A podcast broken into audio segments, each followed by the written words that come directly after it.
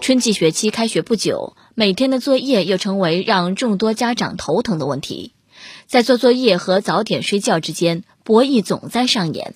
最近，常州市博爱小学发出通知，宣布本学期启用作业九点熔断机制，即超过晚上九点无条件停止作业，未完成的作业隔天也不用补做，旨在保障学生充足的睡眠。此举一出，受到广大家长的关注。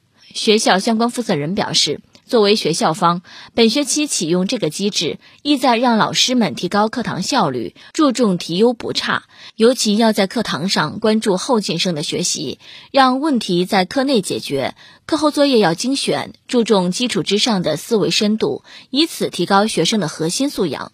减少重复机械性作业，抓好课后服务主阵地，在第一时段争取完成作业，才能为准时睡眠、确保睡眠时间和睡眠质量提供支持。朋友们呢，你们家孩子写作业都能写到几点呢？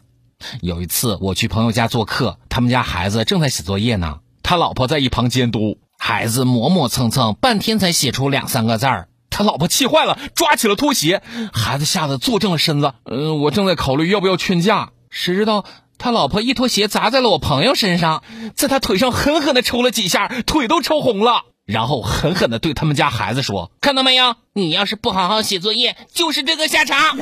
”常州那块儿有一所小学，为了让学生有足够的睡眠，规定晚上九点做不完作业，那就可以不用做了。啊，不用做了？哎呀！那学生会不会就慢慢写，拖拖拉拉的，然后到九点就不用写作业了呢？要不然就别留作业了吧，孩子轻松，家长轻松，老师也轻松嘛！哈。